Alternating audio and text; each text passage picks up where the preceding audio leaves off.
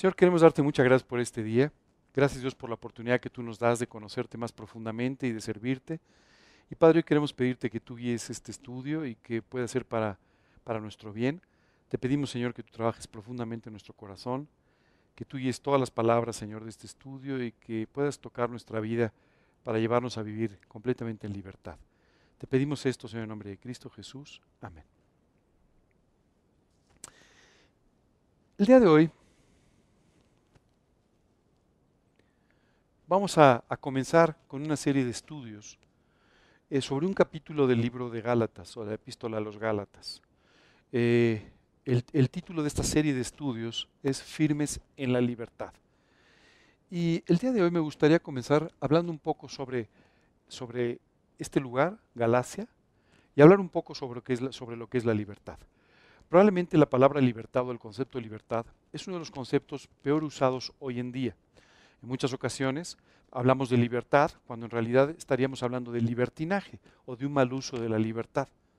Eh, la libertad es algo en lo que Dios quiere que tú y yo vivamos y es algo de lo cual nos ha privado el pecado.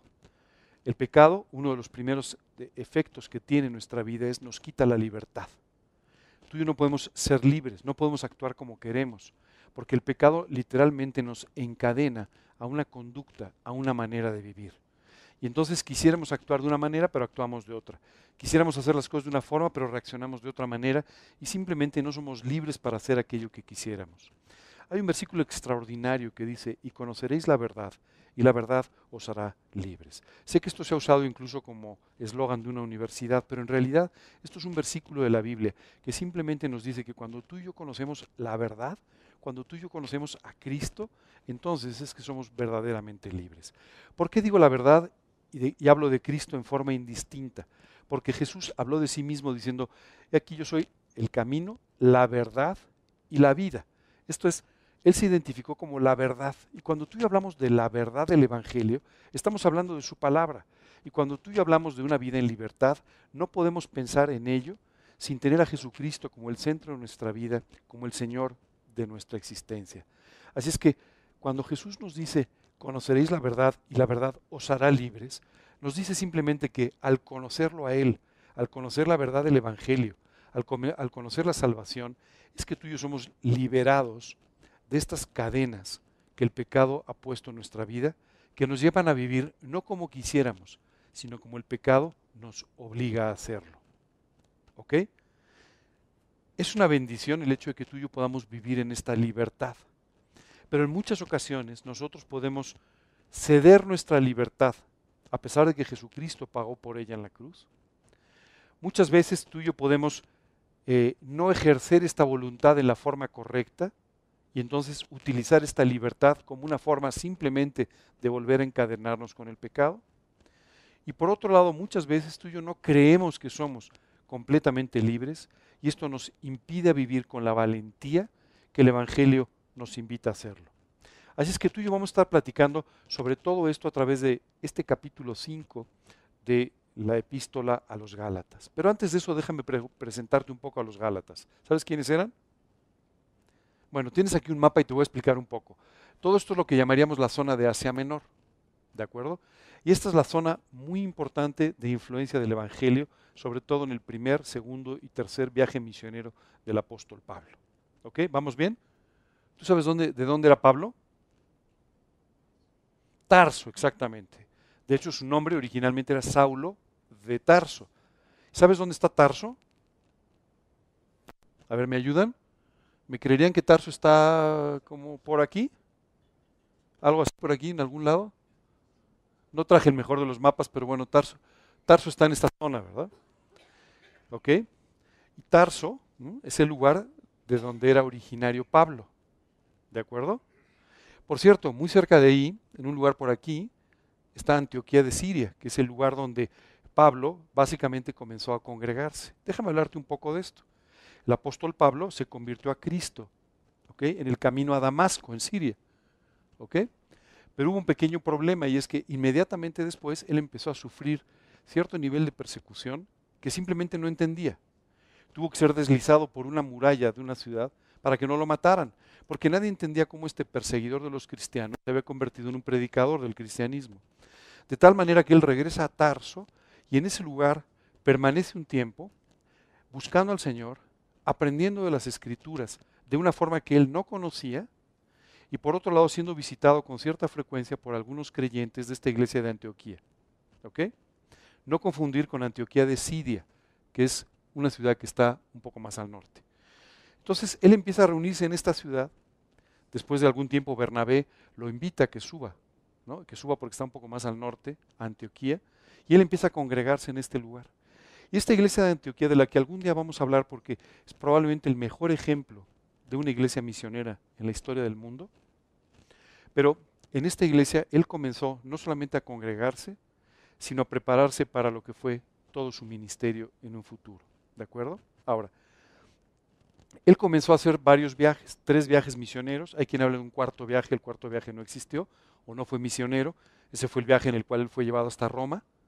Entonces, si bien Pablo hablaba de Cristo a cualquier persona con la que se encontraba, pero en realidad no fue un viaje con un propósito misionero de parte de Pablo, sino un viaje eh, a través del cual lo llevaron a este momento de cautiverio en la ciudad de Roma.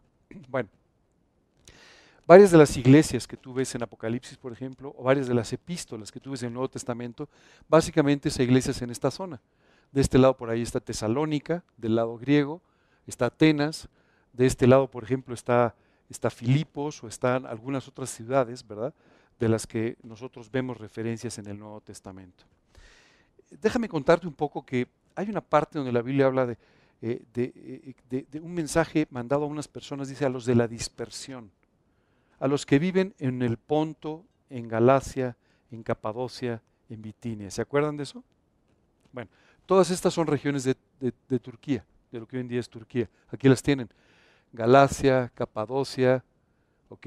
Bitinia y algunas otras regiones de, Turquía. Bueno, siempre uno se pregunta, Galacia. Galacia pues suena como a los galos, ¿verdad? Pero estamos en Turquía. Déjame contarte una historia. La realidad es que efectivamente un grupo celta, identificado como galos, ¿no?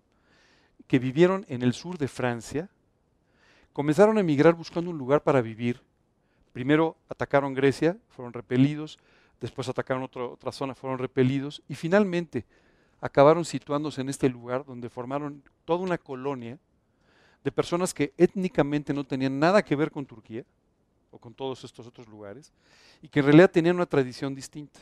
Déjame decirte que además fueron, ellos cuidaron mucho su tradición, mucho, al grado que aunque asimilaron toda la, toda la cultura griega, pero de cualquier manera, ellos siguieron hablando su idioma por muchos años, hasta el siglo IV después de Cristo. Increíble, ¿cierto? Bueno, déjame contarte que a estos Gálatas es a quienes está dirigida esta, esta epístola de los Gálatas. ¿De acuerdo? Una iglesia muy peculiar, formada en una primera instancia por judíos. Pero déjame contarte algo. El apóstol Pablo fue a visitar varias de las ciudades de esta región. Ícono, Listra, varias ciudades de esta región. Y es en una de estas ciudades donde da un discurso extraordinario del libro de Hechos. En Antioquía de Psidia, justamente, empieza diciendo eh, todo, un, todo un mensaje sobre la salvación. Entonces Pablo levantándose, echa señal de silencio con la mano, dijo, varones israelitas y los que teméis a Dios, oíd y comienza una de las predicaciones más detalladas sobre la historia de Israel, sobre la historia de los, de los padres en la fe que provienen de Israel. Y dice después, sabed pues esto, hermanos, que por medio de él se os anuncia perdón de pecados, y que de todo aquello de que por la ley de Moisés no pudisteis ser justificados, en él es justificado todo aquel que en él cree. Este mensaje cimbró literalmente las estructuras de toda esta colonia griega, de, perdón, judía, que vivía en Galacia. Lo cimbró de tal manera que le pidieron a Pablo que una vez más volviera a dirigirse a ellos. Pero entonces sucedió algo. Y es que los gentiles, los gálatas, empezaron a interesarse mucho en el discurso de Pablo. Y cuando Pablo empieza a dar el segundo discurso, dice la escritura que los judíos se mostraron celosos. Y entonces empezaron a hacer preguntas y atacar el mensaje de Pablo, simplemente porque no estaban de acuerdo con que los gentiles estuvieran ahí. No solamente Pablo estuvo en este lugar y dio este mensaje, sino también en otras ciudades de la región de Galacia.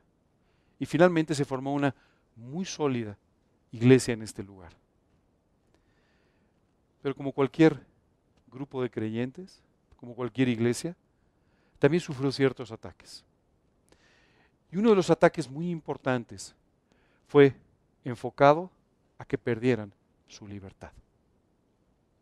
Algunas personas empezaron a llegar desde la tierra prometida, desde Jerusalén, lo que había sido la tierra prometida desde Israel, empezaron a ir hacia Galacia, algunos líderes judíos. ¿Y sabes qué les decían? Bueno, no se preocupen, está muy bien que estén siguiendo a Cristo, pero lo que tienen que hacer ahora es cumplir también con la ley. Y tú me vas a decir, seguramente eran algunos eh, religiosos judíos. No, algunos de ellos eran cristianos, pero judíos. Y entonces simplemente comenzaron a ir hacia acá, a decirles a los Gálatas, todo está bien, pero además tienen que cumplir con la ley. El apóstol Pablo llamó a estas personas judaizantes. Decían, ¿cómo es posible que quieran venir ahora a tratar con personas que han sido liberadas del peso de la ley? Ahorita hablamos de eso para volverles a imponer otra vez el mismo peso. ¿Cómo es posible? ¿Cuál es el objetivo de la ley? ¿Por qué Dios nos dio la ley o le dio la ley al pueblo de Israel en el Antiguo Testamento? La escritura simplemente nos dice que la ley es imposible de cumplir. Casi siempre cuando tú y yo pensamos en la ley pensamos en los diez mandamientos. ¿Verdad que sí? Ok. Quiero decirte que había más de 300 mandamientos en la ley. Muchos de ellos eran de índole ceremonial muchos de ellos estaban relacionados con leyes humanitarias, con formas de tratar a los demás. Pero la realidad es que si tú y yo tomamos como base esos diez primeros mandamientos, ni siquiera el primero lo podemos cumplir. Cuando a Jesús le preguntaron cuál era el mandamiento más importante, él dijo, el primero y más grande mandamiento es, amarás al Señor tu Dios con todo tu corazón, con toda tu mente, con toda tu alma, con todas tus fuerzas. Ningún ser humano cumple con este mandamiento. Así es que los otros 290 y no sé cuántos, o 300 en cierto sentido, algunos son un poco más fácilmente cumplibles que otros, pero no tendrían ni siquiera sentido porque no podemos cumplir con el primero y el más importante. Y Jesús dijo, y el segundo, igualmente importante, es amarás a tu prójimo como a ti mismo. Y está ligado con el primero. Si tú no amas a Dios con todo tu corazón, jamás amarás a, tu prójimo o a tus, eh, hermanos en Cristo o cualquier otra persona. Esa es la realidad. Así que estos mandamientos son imposibles de cumplir. ¿Por qué Dios nos da entonces una lista de mandamientos que no podemos cumplir? La Biblia también nos lo explica. Nos dice, la ley fue dada como un ayo para llevarnos a Cristo. Es decir, como un tutor, como alguien que nos cuidaba simplemente para llevarnos de la mano a Cristo. Cuando tú dices, ¿cómo voy a agradar a Dios? Pues mira, aquí tienes todos los mandamientos. Oye, pero no puedo cumplirlos. Perfecto, déjame llevarte a los pies de la cruz. Y a los pies de la cruz tú vas a entender por qué Jesucristo tuvo que morir. Porque tú no puedes pagar, porque tú no puedes cumplir, porque tú no puedes hacer lo que le agrada a Dios. Y es por eso que Jesucristo tuvo que hacer lo que tú y yo no podemos hacer. Así es que la, la ley se conduce entonces como un ayo para podernos llevar a los pies de la cruz, para podernos llevar a Cristo. Por eso la ley es importante, para que tú entiendas tu incapacidad tu imposibilidad.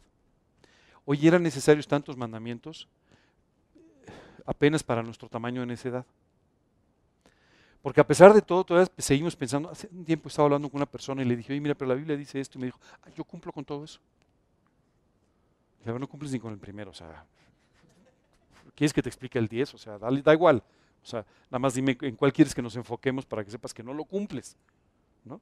No, no, no, no, es que tú no me conoces. No, pero si conozco a Dios, no puede ser. Sabes, nuestra necesidad a veces es tan grande que nos hace insistir e insistir e insistir en nuestra propia posibilidad de salvarnos al margen de Dios. Tú no sabes cuántas veces yo escucho personas que te dicen, no, no, no, no, yo hago muy buenas obras. Dios debe estar impresionado. Claro, nunca te lo dicen así, ¿verdad? Pero Dios debe estar impresionado porque yo hago muy buenas obras.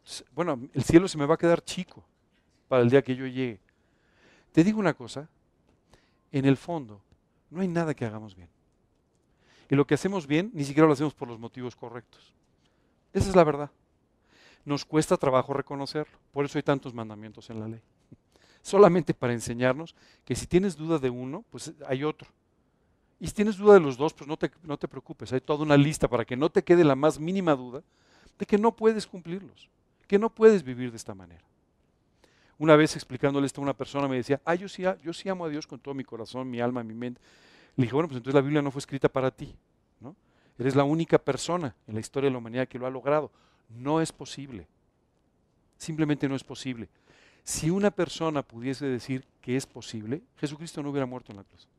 No hubiera sido necesario. ¿De acuerdo?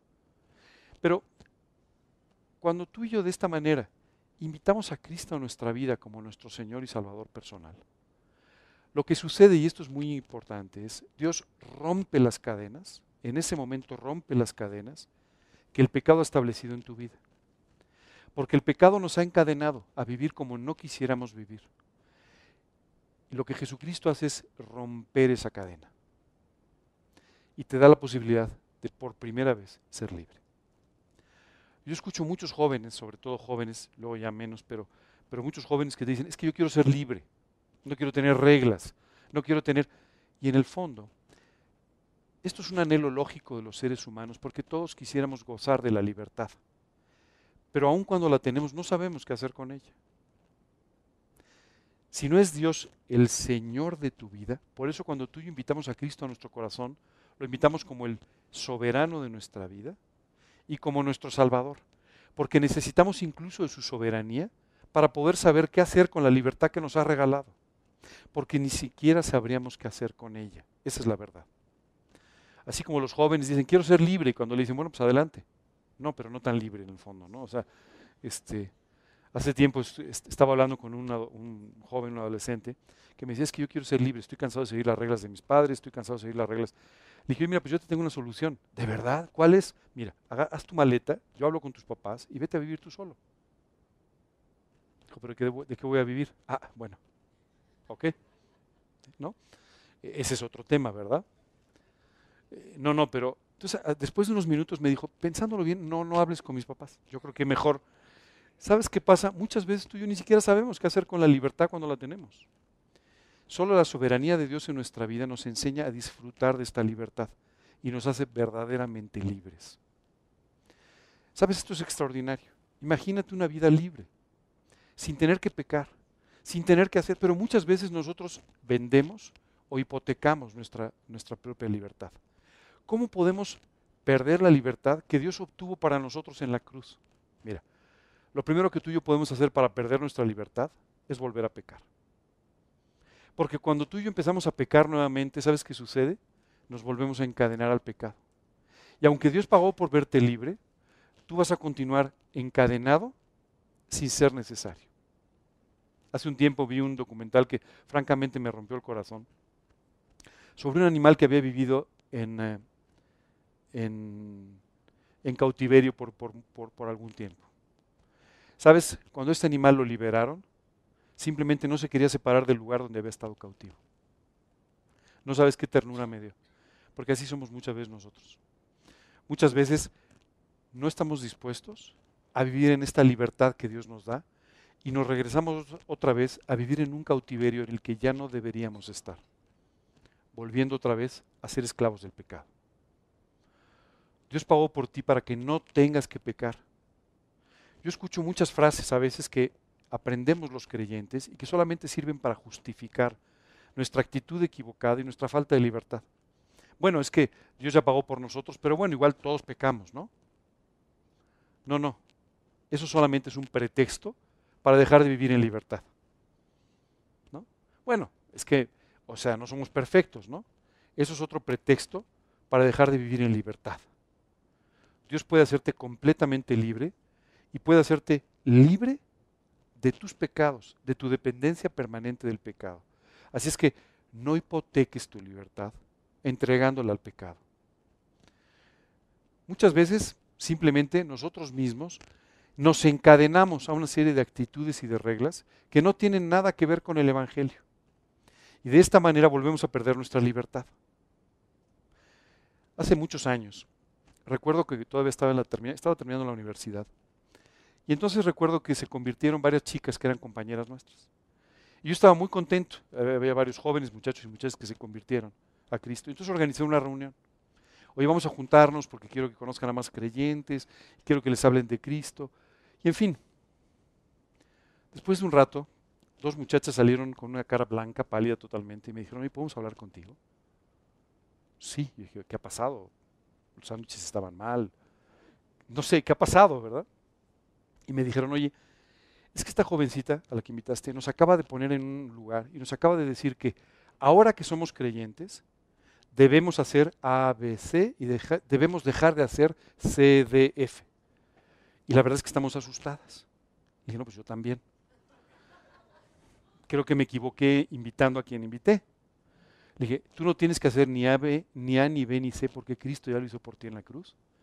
Y todo lo que te dijeron que ya que, tienes que, que empezar a hacer, son obligaciones que esta persona te impuso y que tienen que ver con su óptica de la vida, pero que no tienen nada que ver, nada que ver con la verdad del Evangelio.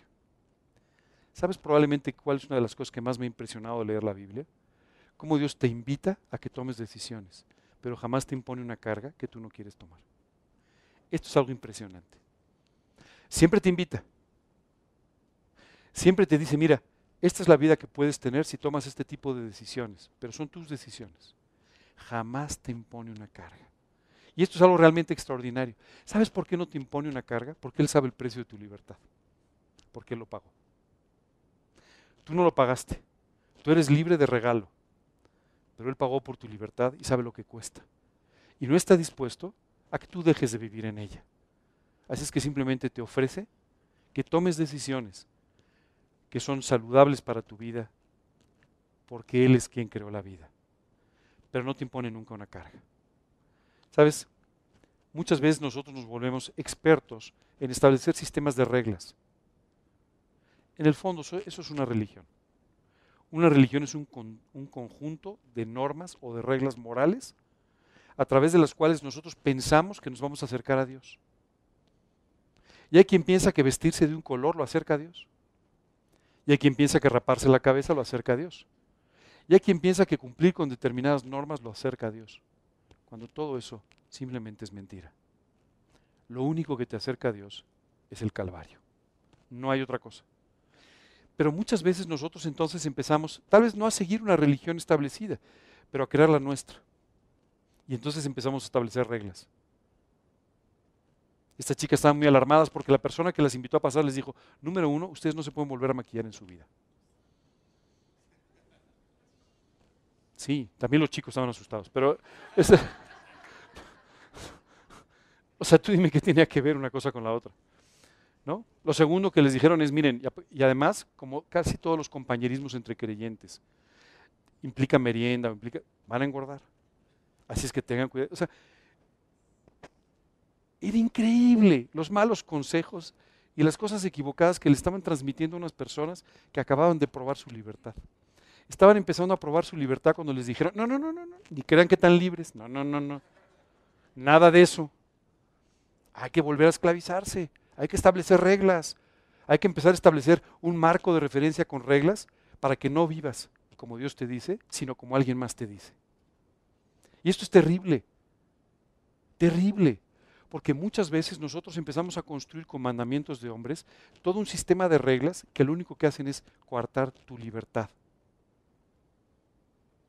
El apóstol Pablo les decía, de Cristo os desligasteis, los que por la ley os justificáis, de la gracia habéis caído.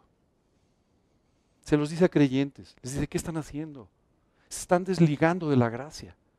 Han recibido la libertad, han recibido la gracia de parte de Dios para vivir una vida extraordinaria y vuelven a vivir otra vez como aquel animal en un cautiverio al que ya no dependen. Tú y yo tenemos que dejar de establecer este tipo de reglas. Y tenemos que dejar de establecerles a otros este tipo de reglas. Muchas veces no son reglas escritas, pero muchas veces dentro de las congregaciones, de los grupos, hay cosas que parece que no se ven bien o que sí se ven bien. Recuerdo una vez cuando yo tenía apenas un par de años en Cristo. Recuerdo que había una jovencita que acababa de recibir a Cristo. Y esta chica tenía un, aspecto como muy juvenil, un poco hippie en ese tiempo, en fin, ¿no?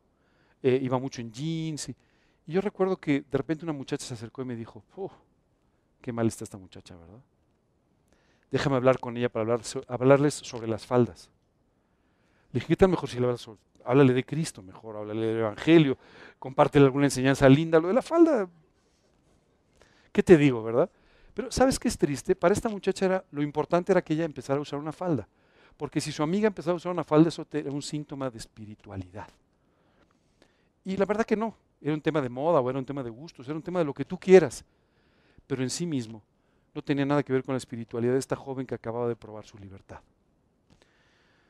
Solo quiero pedirte un gran favor. Cuando tú veas a alguien que se convierte a Cristo, invítalo a que viva una vida más profunda. Invítalo a que experimente su libertad. Invítalo de esta manera a que conozca y viva los principios de la escritura, pero no le pongas reglas que tú inventaste. Porque estas son reglas que tú inventaste. Nada más.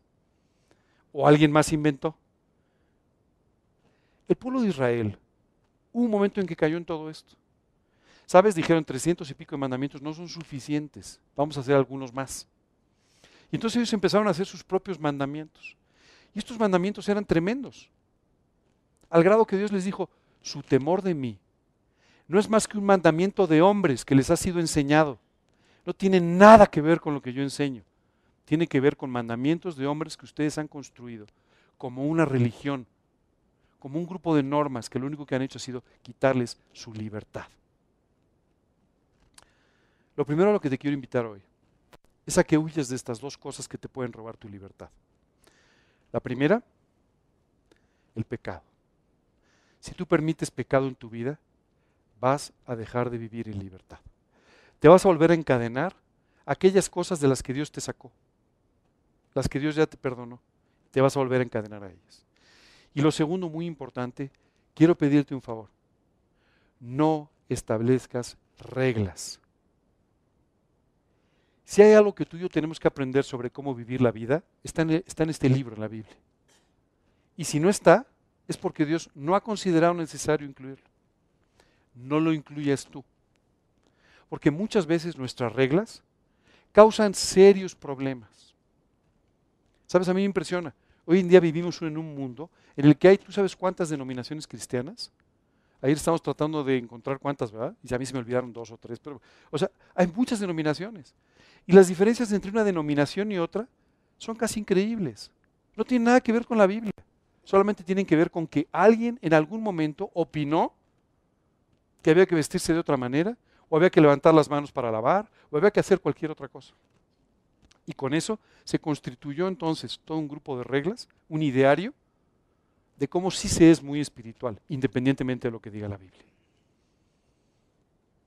¿Sabes? Tú y yo tenemos que tener mucho cuidado con esto. El apóstol Pablo les decía a los Gálatas, Gálatas insensatos, les dijo. ¿Quién nos fascinó? Así les dijo, ¿quién nos fascinó para de esta manera dejar las cosas que han aprendido y empezar a vivir de una forma diferente? No impongas cargas a los demás, no te impongas cargas a ti mismo. Decídete a vivir en la verdad y en la libertad del Evangelio.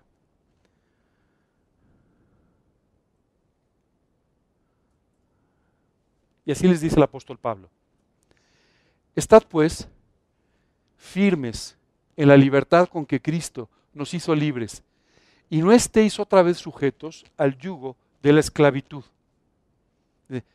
Gálatas, sean libres.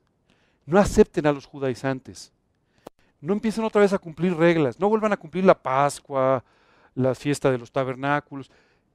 Ya Cristo los liberó de todo eso. Ya no es necesario. No tienen por qué vivir en esas reglas. No tienen por qué vivir de esa manera. ¿Sabes qué sucede? Muchas veces para los seres humanos es más fácil seguir reglas que seguir a Cristo. ¿No? Recuerdo una vez una persona, yo le empecé a explicar, mira, tú tienes que leer la Biblia, eh, Dios te puede hablar a través de la Biblia. me dijo, ¿cuántos minutos al día?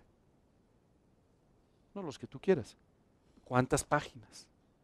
No, pues las que tú quieras. O sea, si quieres toda la Biblia seguida, o sea, lo que tú quieras, ¿verdad? No, no, pero ponme una regla. Nos encantan las reglas.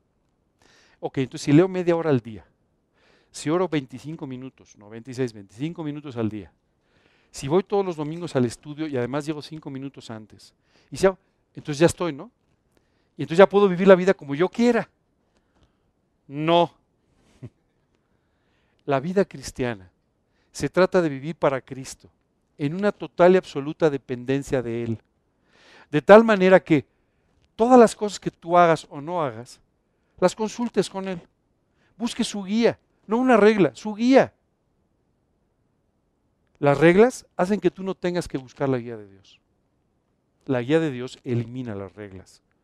Tú y yo tenemos que aprender a vivir dependiendo entonces de Dios. Solamente buscando cuál es su voluntad para nuestra vida. ¿Qué cosas Él quiere que hagamos o no hagamos? ¿En qué cosas Él quiere que vivamos o no? Al margen por completo de cualquier otro tipo de regla. Claro, la diferencia es que aquí no hay nada escrito, solamente está la Biblia y cualquier otra cosa, tú tienes que orar y buscar a Dios y esperar que Él te guíe. Por eso nos gustan las reglas, porque nos dan independencia de Dios. Pero justamente la vida cristiana fue pensada por Dios para que tú y yo no vivamos nunca en independencia de Él. Les dijo a sus discípulos, separados de mí, nada podéis hacer ni vivir tu vida, ni construir tus, eh, tus ilusiones, ni hacer ninguna otra cosa. Tú no puedes vivir separado de Él. Esa es la realidad. Y muchas veces los seres humanos tomamos la decisión de, ya no quiero seguirte, no te voy a seguir por un tiempo, voy a hacer esto, voy a hacer lo otro, voy a tener mis propios planes, tengo mis propias ideas, solo para encontrarnos con que separados de Él, nada podemos hacer. Qué extraordinario, ¿verdad? Por eso no quiere reglas para que vivamos siempre dependiendo de Él en la total libertad que te da el ser guiado por el Espíritu. Hay una parte extraordinaria en el Evangelio de Juan que siempre me ha gustado mucho. Dice, el viento sopla de donde quieres, de donde quiere. Y oye su sonido. Mas ni sabes de dónde viene ni a dónde va. Así es todo aquel que es nacido del Espíritu. Y sabes, siempre que pienso en eso digo, qué extraordinario. No hay nada escrito. Solo la voluntad de Dios para mi vida y Él me quiere ir guiando dentro de esa voluntad, sin que yo tenga que seguir las normas que la sociedad, la iglesia, alguien, alguna persona, yo mismo, nos hemos impuesto. Así es que el apóstol Pablo les dice, por favor, sigan firmes en su libertad, no se dejen engañar, no se sujeten otra vez al yugo de la esclavitud, a ese yugo que no les permite vivir como ustedes quisieran. He aquí, yo Pablo os digo que si os circuncidáis, de nada os aprovechará Cristo. ¿A qué se refiere con esto de la circuncisión? Esta era una señal para ser parte del pueblo de Israel. Entonces, muchos judíos llegaban, o judíos convertidos, llegaban con los, con los eh, gentiles, con los gálatas. Llegaban y les decían, ah, ¿ustedes ya se convirtieron a Cristo? Ah, se tienen que circuncidar sino como si nada. ¿Te has dado cuenta cómo siempre ponemos estas normas? Ya te convertiste, pero tienes que bautizar, ¿eh? Oye, ya me convertí, pero ¿ya hablaste en lenguas? ¿Ya recibiste el, el, bautismo del Espíritu? ¿Cuántas ideas locas se nos ocurren? ¿Cuántas cosas que no tienen nada que ver con lo que dice la Biblia? Y es que solamente nos llevan una vez más a tratar de esclavizarnos a rituales, formas de hacer, modos de actuar les dice, si ustedes se circuncidan, entonces, ¿para qué se convirtieron a Cristo? ¿Qué sentido tiene?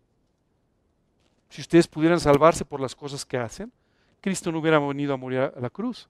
Y continúa diciendo, y otra vez testifico a todo hombre que se circuncida que está obligado a guardar toda la ley. Entonces Pablo les dice, ¿quieren circuncidarse? Pues bienvenidos a los trescientos y pico de mandamientos. O sea, no, no, no, no agarren el que les gusta o el que elijan o el que ustedes quieran. Si quieren cumplir la ley, traten de cumplirla completa y van a ver que es imposible, totalmente imposible. Afortunadamente mi amiga nunca escuchó y siguió usando pantalones de mezclilla. También usa faldas de vez en cuando, ahora ya es una señora. Pero Pero ella entendió que era más importante vivir para Cristo que guardar las apariencias. Y eso la hizo una mujer profunda, lo que es hasta el día de hoy. Espero que tú aprendas esta misma enseñanza. Porque si no, solamente guardarás las formas, pero nunca vivirás el fondo. Y les dice a los Gálatas, de Cristo os desligasteis, los que por la ley os justificáis, de la gracia habéis caído. Dos decisiones. ¿Quieres vivir por reglas y rituales y todas las cosas que a ti a veces te pueden parecer interesantes? ¿O quieres vivir simplemente por gracia? ¿Qué es la gracia? La Biblia nos dice que la gracia es un regalo, un don, completamente inmerecido. La gracia es la misericordia de Dios puesta en acción. Y esto es por lo que Dios quiere que tú y yo vivamos. Eso es lo que necesitamos. Gracia para vivir la vida cristiana. Gracia para vivir nuestras relaciones. Gracia para hacer nuestras actividades. Gracia para hablar de Cristo. Gracia para servirle. No más reglas.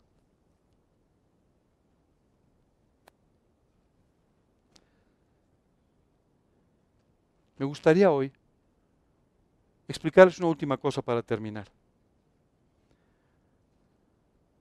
Cuando nosotros tomamos esta decisión de vivir por gracia, nos estamos colocando literalmente en un lugar en el que no sabemos lo que va a suceder,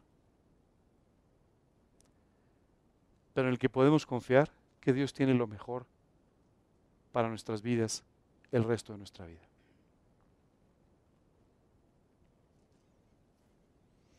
Hace algún tiempo, un músico muy conocido, muy exitoso en su momento, tomó la decisión de seguir a Cristo y dejar aquello que simplemente le aseguraba la vida. Compró un remolque, se llevó a su esposa a vivir en el remolque y comenzó a predicar el Evangelio. Un tío de su esposa pasó una mañana y dijo, qué barbaridad, qué hombre tan talentoso y tan loco. Tiene más talento ¿Qué sesos? Así decía. o sea, qué inteligencia. La vida de ese hombre trajo cientos de miles de conversiones. Dios siempre guardó de él y de su vida, de la de su esposa y de la de sus hijos. Parecía una locura. ¿Cómo alguien se quiere brincar las reglas? No, no, la regla no es esa. Las reglas tienes que hacer dinero, tienes que... No, no. Decidió vivir en la libertad. No te estoy invitando a que vendas todo y compres un remolque. Si quieres hacerlo, pues está bien, pero, pero no, no te estoy invitando a eso. A lo que te estoy invitando es a que vivas en una verdadera libertad. A que tomes aquellas decisiones a las que Dios te vaya guiando. A que busques siempre su guía, siempre su voluntad. A que no te fíes de lo que dicen las personas. Déjame contarte otra historia de ese mismo hombre. Ese hombre se convirtió en una iglesia donde su pastor le decía, que él no podía saber más de la Biblia de lo que tenía que saber. Y un día dijo, yo quiero saber más. Y le dijo, estás equivocado. Dijo, sí, pero de iglesia. y efectivamente tomó la decisión de empezar a estudiar en otro lugar. Y no te estoy invitando tampoco a que dejes la iglesia. Te estoy invitando a que sigas la guía de Dios y no lo que te diga una persona. No ángel, ni siquiera Pablo. Decía Pablo, si aún yo o un ángel del cielo les anuncia otro evangelio, sea anatema. No. Nuestras interpretaciones humanas son eso, interpretaciones humanas de las cosas. Quiero pedirte un gran favor.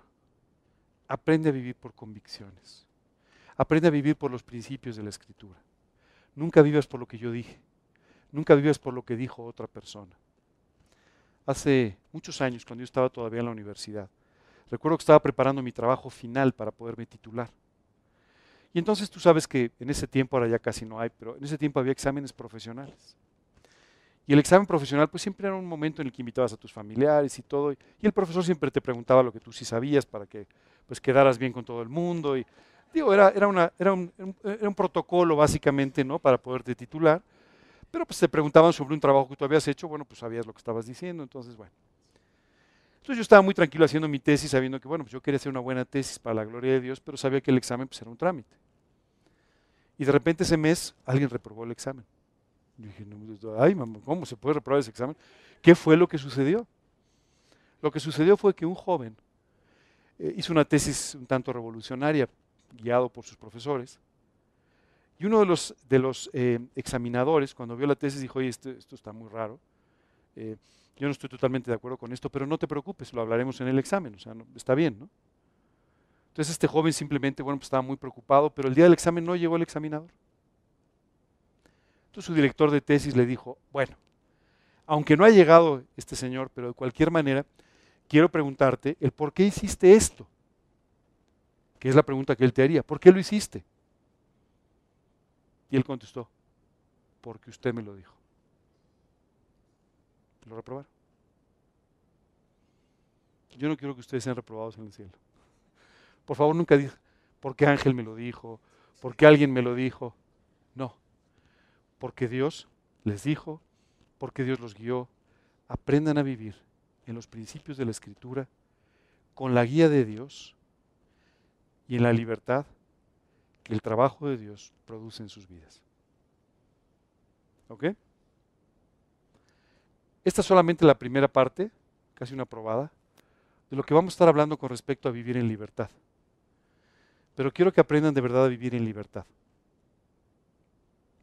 Quiero que aprendan a vivir sin las reglas impuestas y por supuesto, quiero que aprendan a vivir lejos del pecado que podría esclavizarlos otra vez y darles el tipo de vida que Dios no quiere para ustedes. ¿Preguntas? ¿Dudas? ¿Cuál pareja? ¿El que perdona? Emilio Anders, eh, el misionero que formó esta iglesia. También se puede saber quién es la chica a la que le dijeron lo de la falda, pero no vale la pena.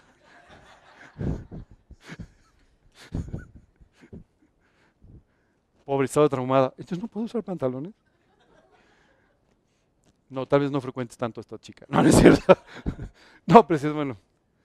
En fin. ¿Sabes qué me impresiona? ¿Cómo podemos hacer reglas de cosas increíbles? ¿Tú sabes de dónde sale todo esto de la mujer? La Biblia dice que sea la apariencia de una mujer, ¿no? Piadosa, ¿no? Con toda piedad, no con ostentación, sino con toda piedad. De ahí, si tú me dices de los pantalones de mezclilla, o sea, si tú lees en el Antiguo Testamento, simplemente se indicaba a la mujer que no se vistiera de varón, o sea, que no se vistiera como un hombre. Pero esto no significa en absoluto que tú no puedas vestirte de una forma, de otra, o, lo que tú quieras. Obviamente, cuando una persona quiere vivir en la piedad o quiere vivir en la forma en la que Dios le enseña a vivir, resulta tan claro lo que tiene que hacer. ¿No? Hay una parte en la escritura que me llama mucho la atención siempre. Eh, ustedes han oído hablar del vino, ¿no? Bueno, en Israel el vino, eh, los israelitas tomaban vino, pero vino no alcohólico, lo que hoy en día nosotros llamaríamos mosto. O sea, no, no, lo, no tomaban con alcohol. Pero el mosto está cargado de azúcar, si tú tomas mucho mosto, pues, pues puedes tener una sorpresa, ¿verdad? Puedes empezar a decir cosas que no debes y cosas así también. Bueno, ¿sabes qué es increíble?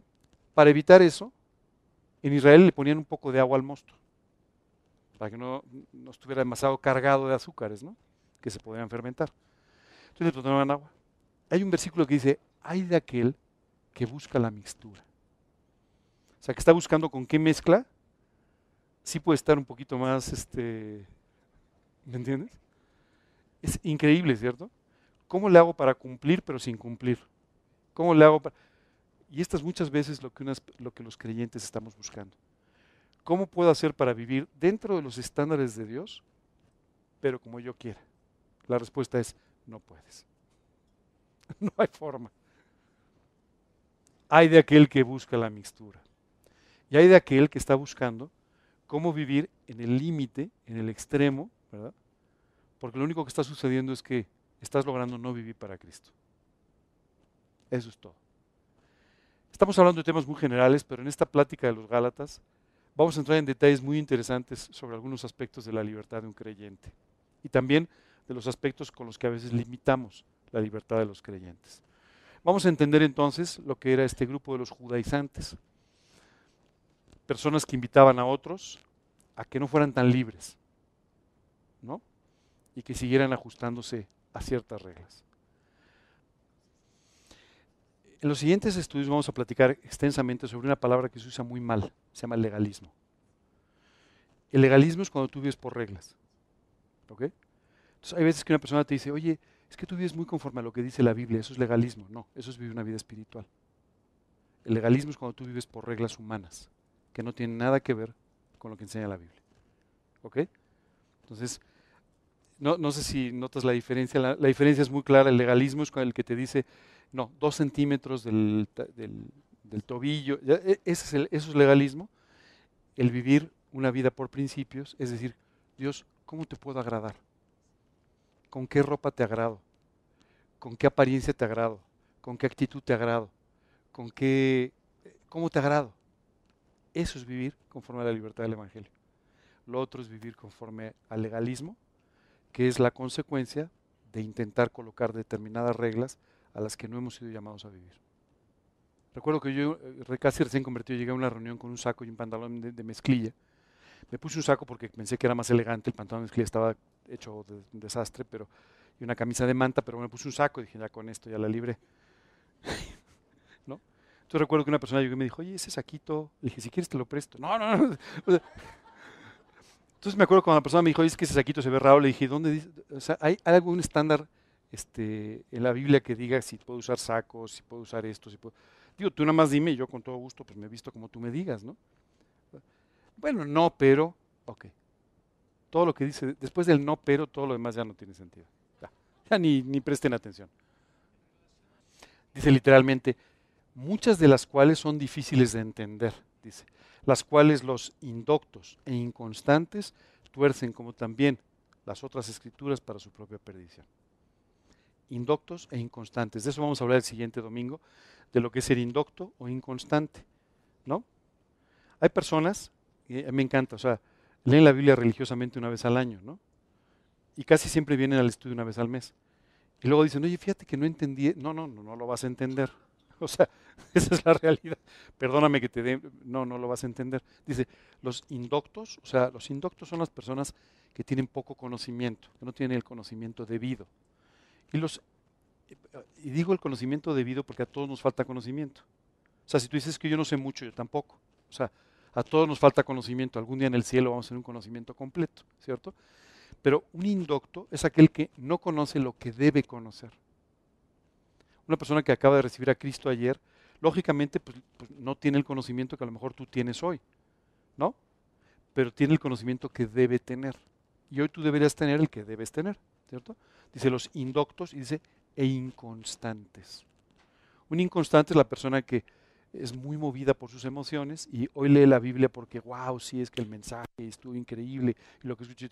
Y mañana, no, es que fíjate que me levanté cansado. Y, ¿Me entiendes? Entonces, esta inconstancia esta inconstancia hace que una persona pueda no solamente no crecer espiritualmente, sino además confundirse espiritualmente. ¿Ok? Tú puedes por inconstancia, puedes torcer las escrituras. ¡Wow! ¿No? esto es muy importante porque va a haber momentos en la vida que sean fáciles, donde todo se dé con facilidad, las cosas te vayan bien, entonces sea fácil poder leer, sea pero va a haber momentos difíciles. Y va a haber momentos donde no veas para dónde va la vida, donde no veas incluso para dónde va la guía de Dios. No hay momentos que no son fáciles en la vida, momentos de prueba. Esos son especialmente los momentos en los que jamás debes dejar de leer, de orar, de buscar al Señor. Y si eres un inconstante, seguramente con facilidad serán los momentos en que descuides más tu vida espiritual. Y eso va a tener resultados devastadores en tu vida. Esa es la realidad. Pero más adelante, el siguiente domingo, vamos a estar hablando sobre lo que es ser un indocto, lo que es ser un inconstante y cómo todo esto tiene un efecto, tiene un efecto muy importante en la vida de las personas. Hay gente que siempre tiene una preciosa actitud, pero nunca hace nada. Hay una tribu en Israel que es extraordinaria, luego les voy a leer el pasaje, pero es extraordinaria, porque hay un resumen donde nos habla un poco sobre los diferentes hijos de Jacob, ¿no? los hijos de Israel. Nos empieza a decir, mira, y este hizo tales cosas, y este y hay uno del que dice, tuvo grandes propósitos de corazón. No más propósitos. Eso fue todo lo que tuvo. Puros propósitos, pero nunca hizo nada. No había un solo resultado de la vida de este hombre porque todo eran propósitos. Tú no sabes cómo esto es una realidad. Tú sabes cuántas iglesias están no, pero mire, vamos a hacer una campaña evangelística y vamos a hacer y el otro, pero nunca sucede nada. Y no sucede nada por falta de gracia. Esa es la realidad. La gracia es la que construye en nuestras vidas. Por gracia es que tú vas, eh, tienes este nivel de constancia en tu vida, aun cuando las cosas te llevarían a no tenerlo. La gracia hace que tú permanezcas en las pruebas. La gracia hace que tú con disciplina sigas haciendo las cosas que normalmente no tendrías por qué hacer. O que las circunstancias no te llevan a hacer. Esa permanencia, esa persistencia, esa constancia que proviene del trabajo de Dios con su gracia, hace que los creyentes puedan alcanzar cosas extraordinarias en una vida literalmente sobrenatural. Esa es la realidad. O sea, eh, hace un tiempo estaba leyendo una biografía y decía, o sea, no es posible que esta persona haya hecho eso en su vida. O sea, esto no es posible. Simplemente no es posible. Y no, no es posible. Solamente es posible a la luz del trabajo de Dios con su gracia en la vida de esa persona. Esa es la realidad. ¿Preguntas, dudas? ¿Ninguna? Muy bien. Pues vamos a terminar entonces con una oración, ¿les parece bien? Señor, queremos darte muchas gracias por este día. Gracias, Padre, porque a través de estos versículos de tu palabra tú nos enseñas a vivir en libertad, en una verdadera libertad. Y Padre, queremos pedirte que tú nos lleves a valorar nuestra libertad de tal manera que no la arriesguemos, Dios, viviendo en el pecado, que no la arriesguemos, Dios, separándonos de ti, que no la arriesguemos poniendo ni siquiera en duda, Padre, todo lo que tú tienes para nosotros. De igual forma, Padre, queremos pedirte que tú nos lleves a vivir libres de todas estas reglas que a veces nos imponemos o nos imponen. Y Padre, que a través de ello podamos vivir en una auténtica libertad. Te queremos pedir, Señor, que tú nos enseñes a vivir de tal manera que nos puedas guiar claramente todos los días en todo lo que hacemos y que se cumpla de esta manera en nuestro corazón aquello que tú dijiste en tu palabra. El viento sopla de donde quiere y oye su sonido, mas ni sabes de dónde viene ni a dónde va Así, es todo aquel que es llamado, todo aquel que es guiado por el Espíritu. Padre, queremos pedirte esto de una forma muy especial. Toca nuestras vidas, llévanos a vivir de esta manera en victoria y danos la oportunidad, Señor, de servirte con todo nuestro corazón. Te lo pedimos en el nombre de Cristo Jesús y para su gloria. Amén.